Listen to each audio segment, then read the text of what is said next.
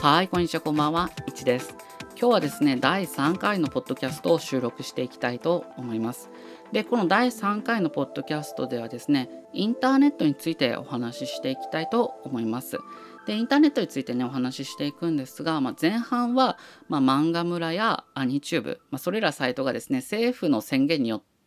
まあ、遮断されてしまった、まあ、プロバイダーからその IP 規制という形で遮断されてしまったわけですよね。まあ、それについて、ま、前半は前半はお話ししたいと思います。で後半はですね、えーと、5G、ま、モバイルインターネット通信についてお話ししていきたいと思います。で前半のですね、まあ、この漫画村のお話をしたいがためにね第2回からちょっと、まあ、時間が空いてしまったわけなんですけど、まあ、ちょっとね旬すぎる時期にやると、まあ、話題な時期にやると、まあ、ちょっと喋りにくいかなと思ったので、まあ、ちょっと時間を空けていたということでございます。まあ、本当はねもうちょっと早くポッドキャスト更新したかったんだけどねどうしてもこの話題は避けて通れないなと思ったので、避けて通ってもよかったんだけど まちょっとどうしても僕自身がね喋りたいということで喋っていこうかなというふうに思います。ではですね、ま漫画村についてまずはお話ししていきたいと思います。まあ漫画村だけではないんですけどアニチューブとか、まあ、もう一つサイトがあったと思うんですけどちょっとそのサイトはちょっと出てこないですね今頭の中に。でこの漫画村ですね、えー、これらサイトはですね実は僕そんなに知らない、まあ、アニチューブは実は知っているというかあの僕が学生というか、まあ、小学校中学校時代はですね僕それらサイトをですねまあ正直言うとよく使っていました。というのもですね僕の周りの環境もそれを使っていた。で当時はねあの違法アップロード法とかもそんなに整備されてない時代だったんですよね。で僕が高校生ぐらいにその違法アップロード法とかがいろいろ整備されていって厳しくなっていったんですが、まあ、そういった背景とかもねこのこれからね喋りつつお話ししていこうと思うんですけどそのまあ結論からね先に言っちゃうとこの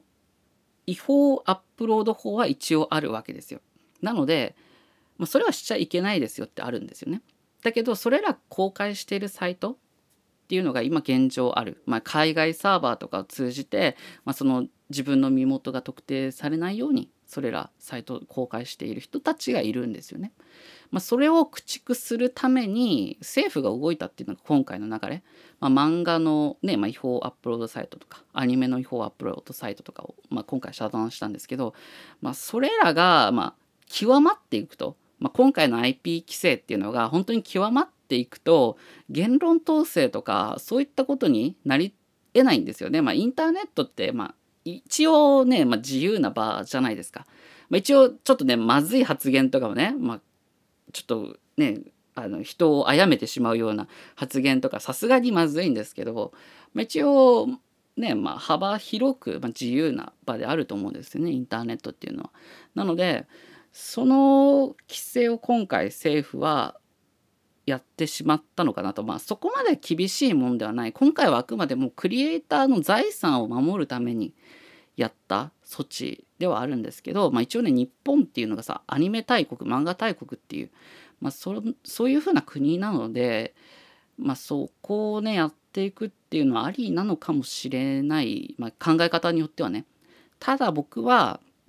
それはやっちゃいけないんじゃないかなと。ていうかやるべきことではなかったかなというふうに思ってるんですね。もっと他にやり方があったんじゃないかなっていうふうに思うんですよね。それをちょっと今回お話ししていこうと思うんですが、まあ、結論としてはね先ほどからあの文脈をあの僕が言ってることをま読み取ってもらえれば、まあ、やるべきではなかったと政府は、まあ、これをなので、まあ、もっと他の方法があったよねっていうことを今回はお話ししていきたいと思います。でもね先ほど違法アップロード法というか、まあ、そういうことをお話ししたんですけどこれちょっとね雑談というかあの余談になるんですけど皆さんあの Google ドライブとかえー、iCloud とか、まあ、最近だとねクラウド上の、まあ、保存領域っていうのを皆さん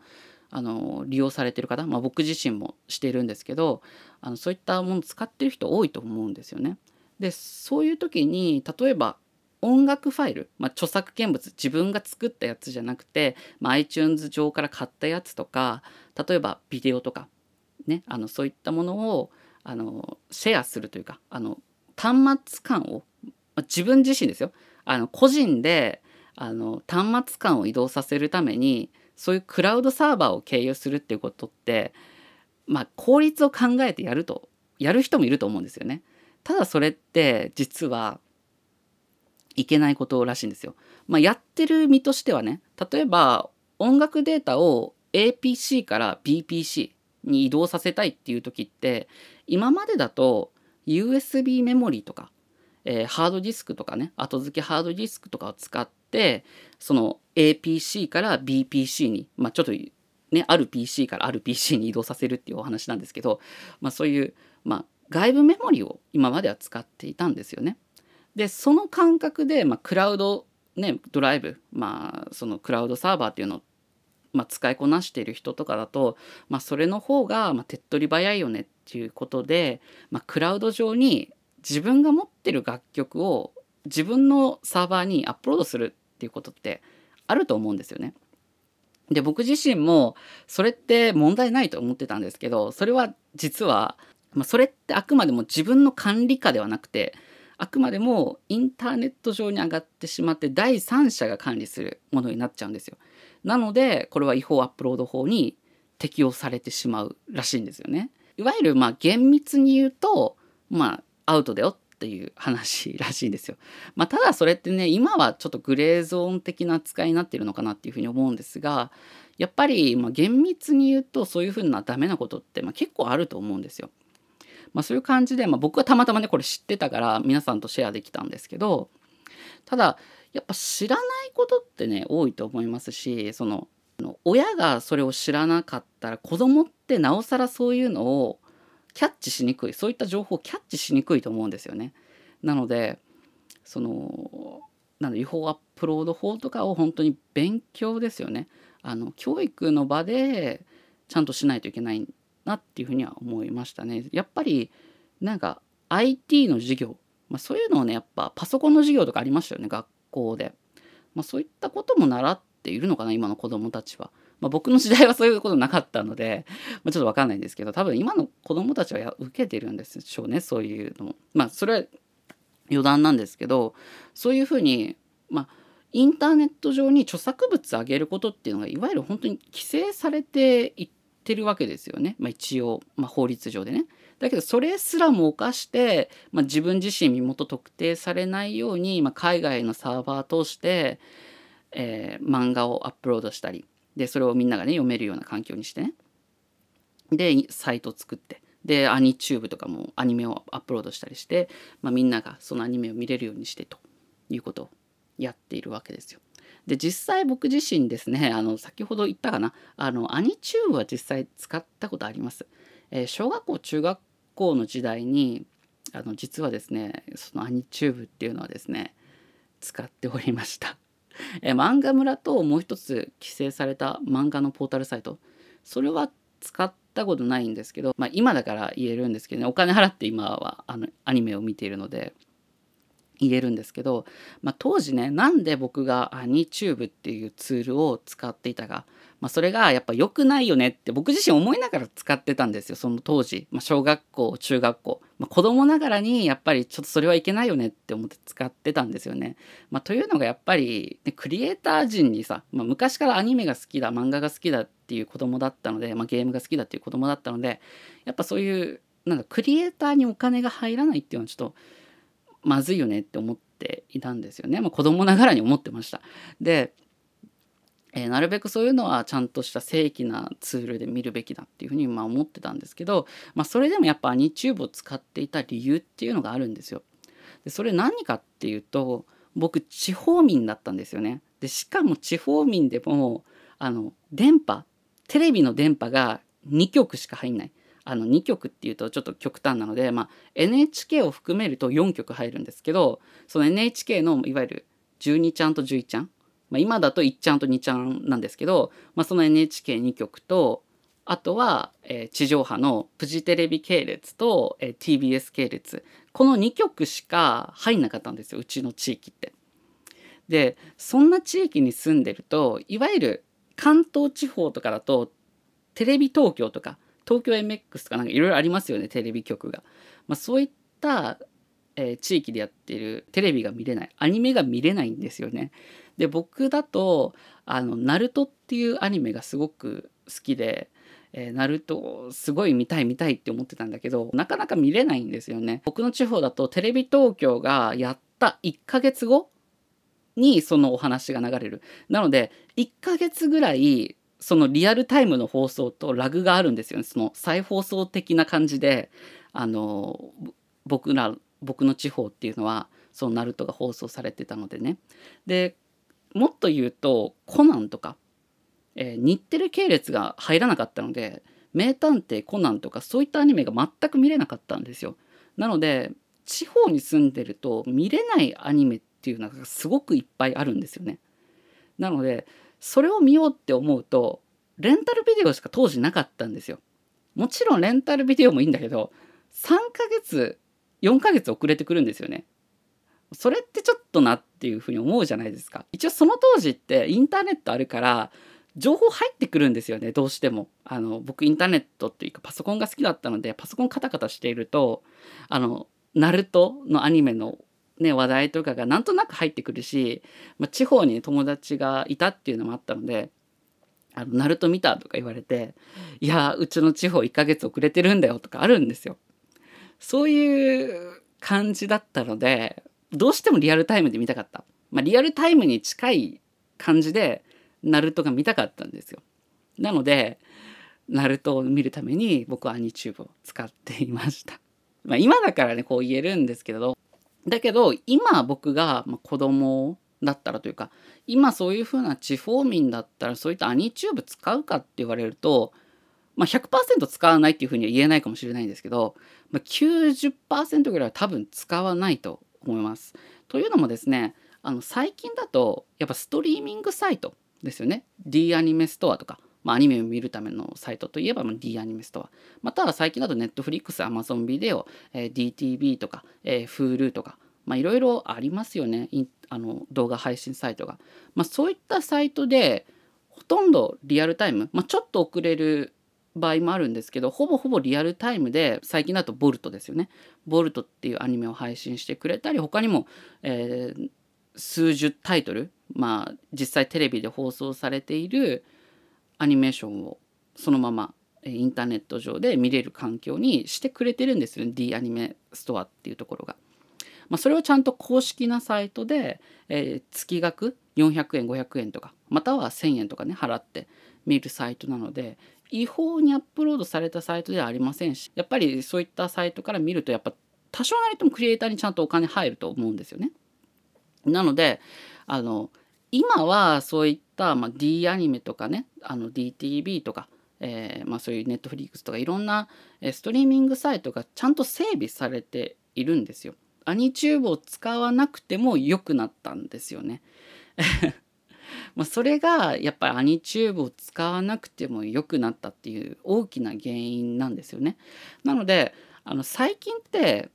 あのそういったアニチューブみたいなサイト、まあ、動画配信サイトっていうのかな？何て言うんだろう、まあ、アニチューブみたいな違法な動画アップロードサイトって、まあ、かなり減ってきてると思うんですよ。まあ、多少はねまだ残ってるかもしれないんですけど、まあ、多くのそういったアニメをね投稿するサイトとかって本当になくなってきてるというか駆逐されてきている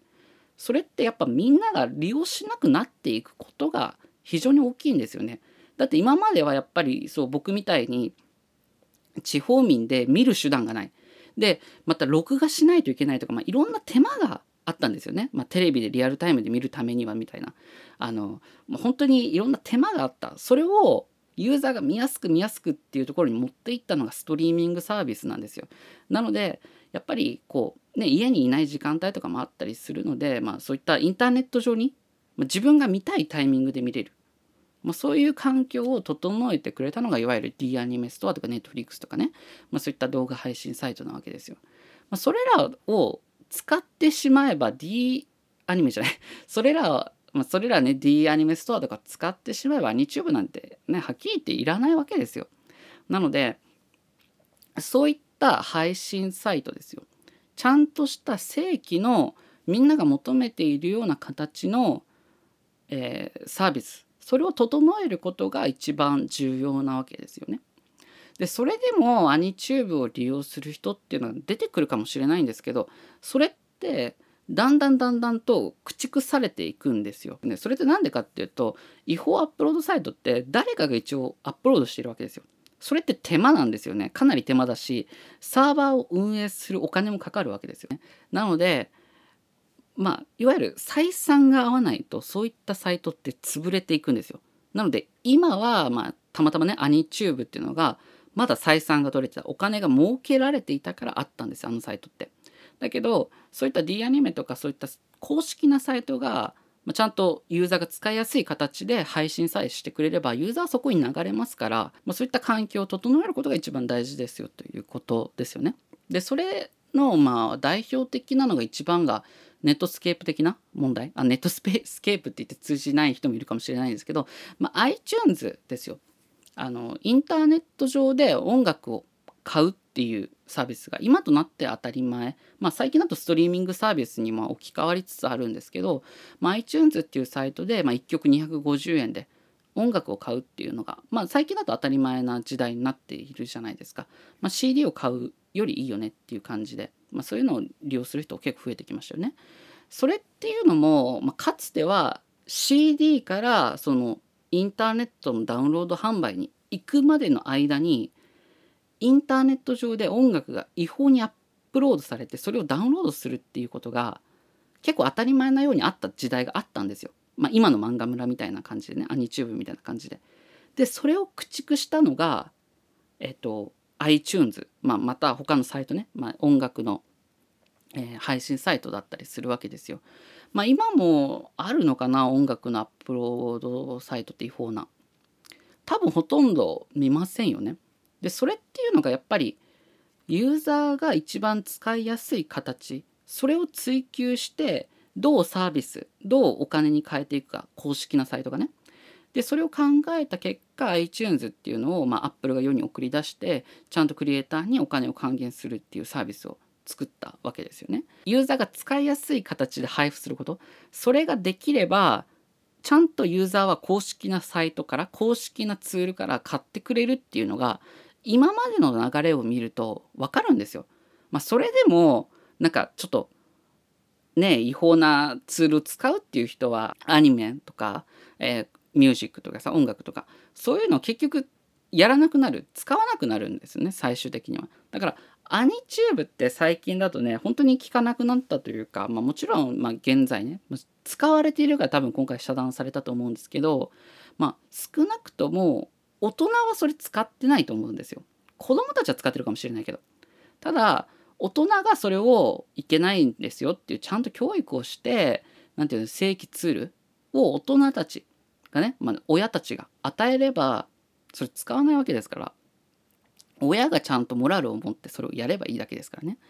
なので漫画村もそんな感じでちゃんとまあ漫画ってね多分1冊400円とか、まあ、子供たちからすると、ね、結構大きなハードルだと思うんですよ。1冊400円500円600円っていうハードルって。まあ、10冊買えばね6000円になるわけですから漫画って10冊あっても多分1日で読み切れるじゃないですか。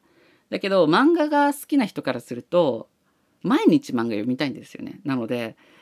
漫画ブラっていうサイトはそういった意味で漫画好きがやっぱり利用する上ではすごくいいサイトだったと思うんですよね。まあ、ちょっとわかんないけどどうなんだろう。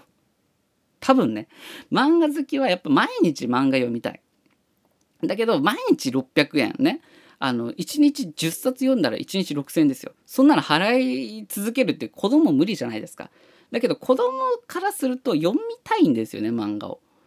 だけどそれをどういうふうに子どもたちに提供するのかっていうのが一番重要なキーワードであってそこを規制するっていうのは全然重要なキーワードじゃないんですよね。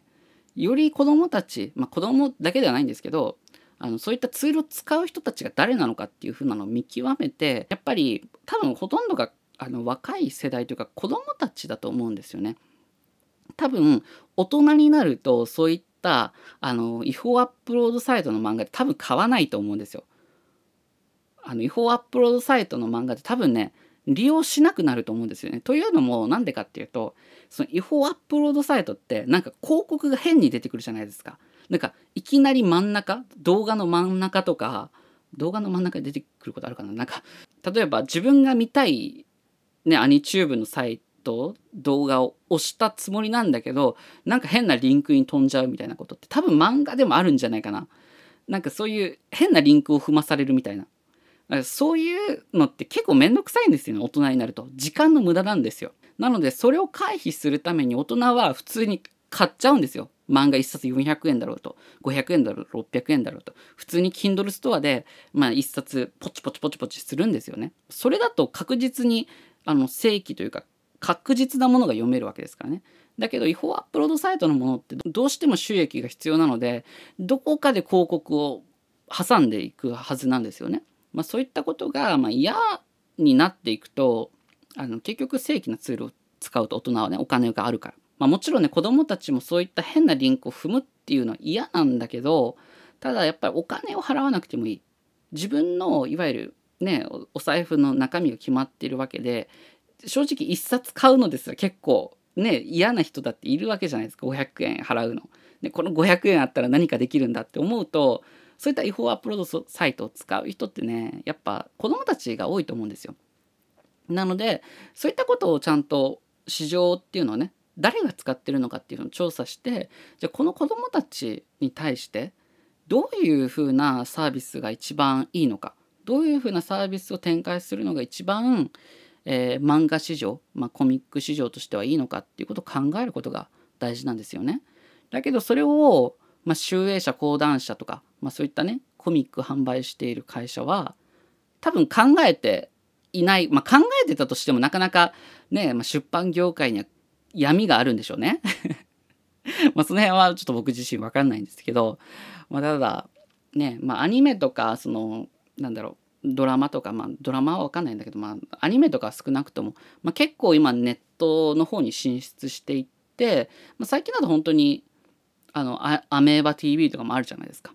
まあ、アニメは本当にね、まあ、ネットで見るっていうのが当たり前なような時代に本当に今となってはなってきている。なのでユーザーはそこにちゃんとお金を払っていってるわけですよねちゃんと。でアメーバ TV とかだとやっぱそこの間間に広告が入るわけだから、まあ、ある程度、まあ、権利料っていうのをアメーバ TV 側から払っていてでそれはテレビを見るような感覚、まあ、いわゆる間に広告が挟まるっていう普通のテレビを見てるような感覚でアメーバ TV を見れてるだからそういった形でもいいから漫画をえっ、と広告挟みつつ見るみたいな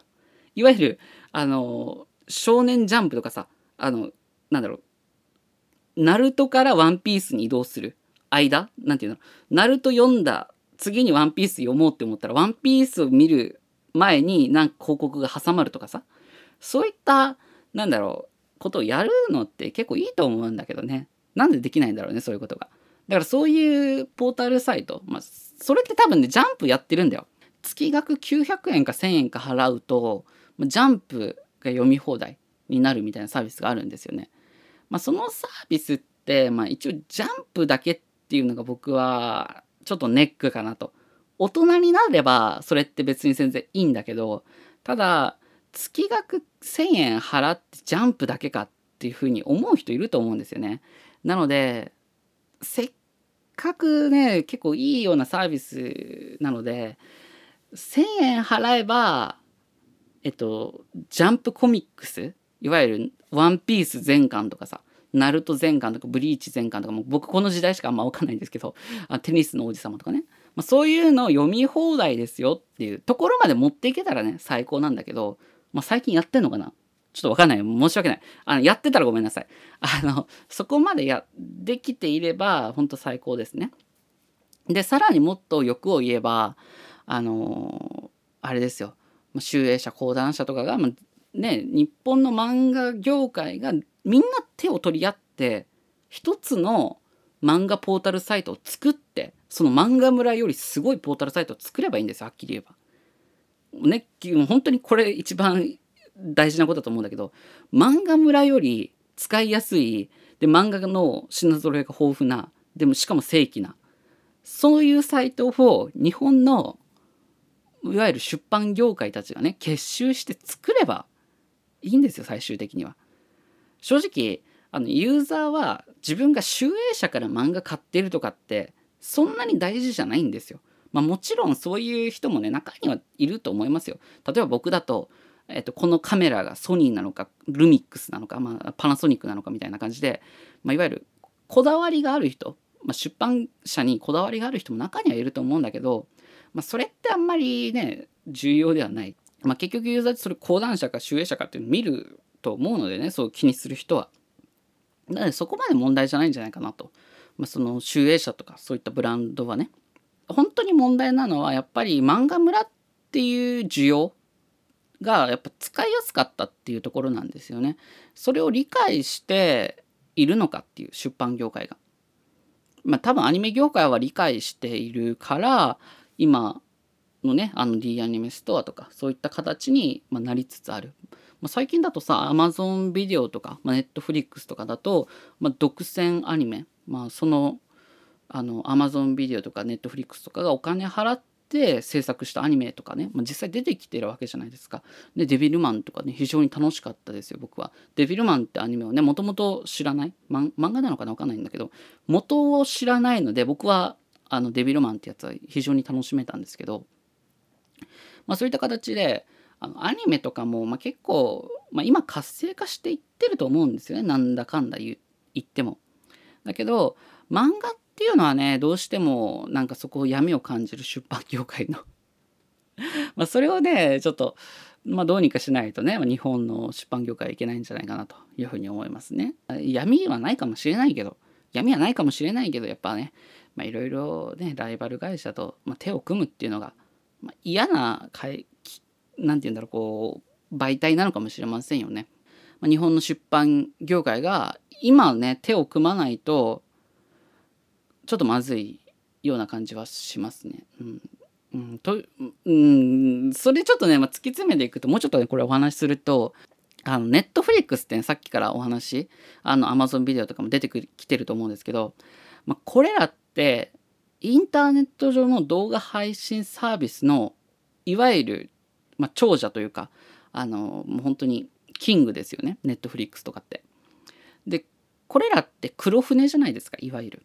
だけどその黒船が日本に来ても強いっていうのが非常になんか怖いというかねまあいいんだけど別にあの業界が活性化すればそれはそれでいいから別に黒船が何だらっていうつもりはないんですけどただあのアニメとかってやっぱ日本のお箱だった部分もあると思うんですよ。だけどそれが日本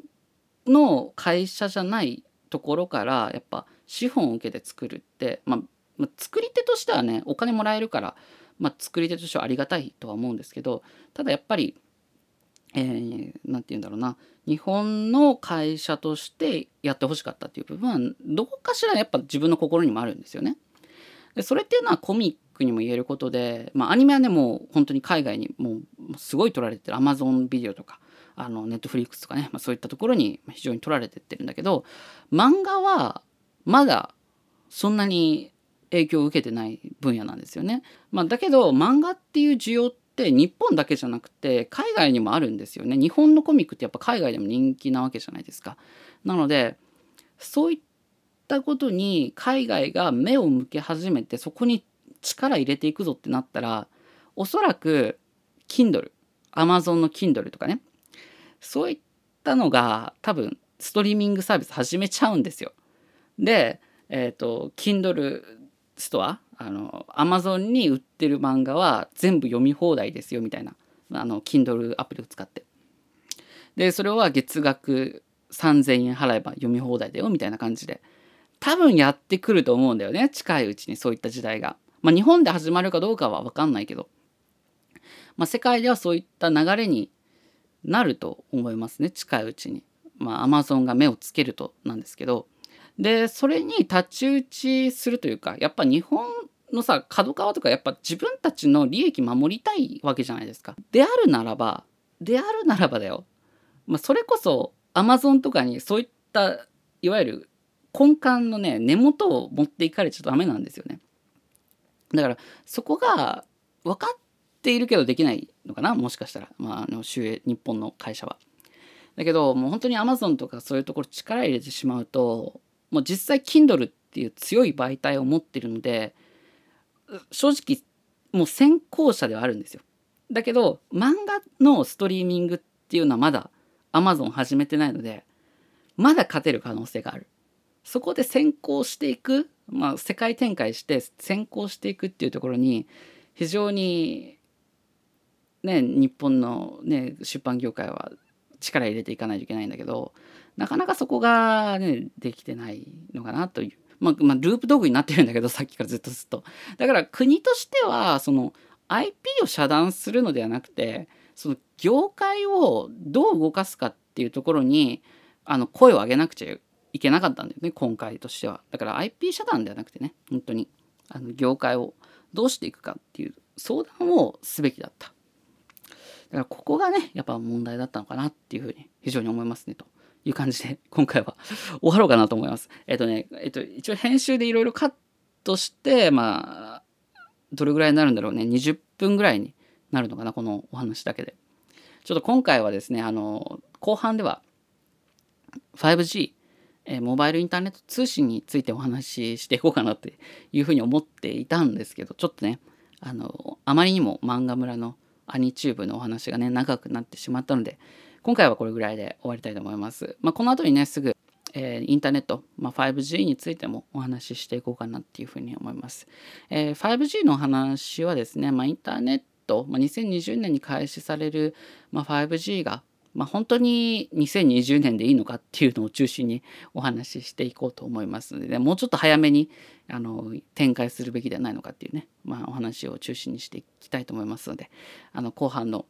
まあ、5G のお話もよかったら聞いてくれると嬉しいでございます。ということでね今回は、えー、漫画村アニチューブのお話で終わらせていただきたいと思います。え後半ね分割本当するつもりはなかったんですけどあのちょっと今回はちょっと長くなってしまったので分割させていただきます。ではね最後までご視聴の方ありがとうございました。第3回のポッドキャストの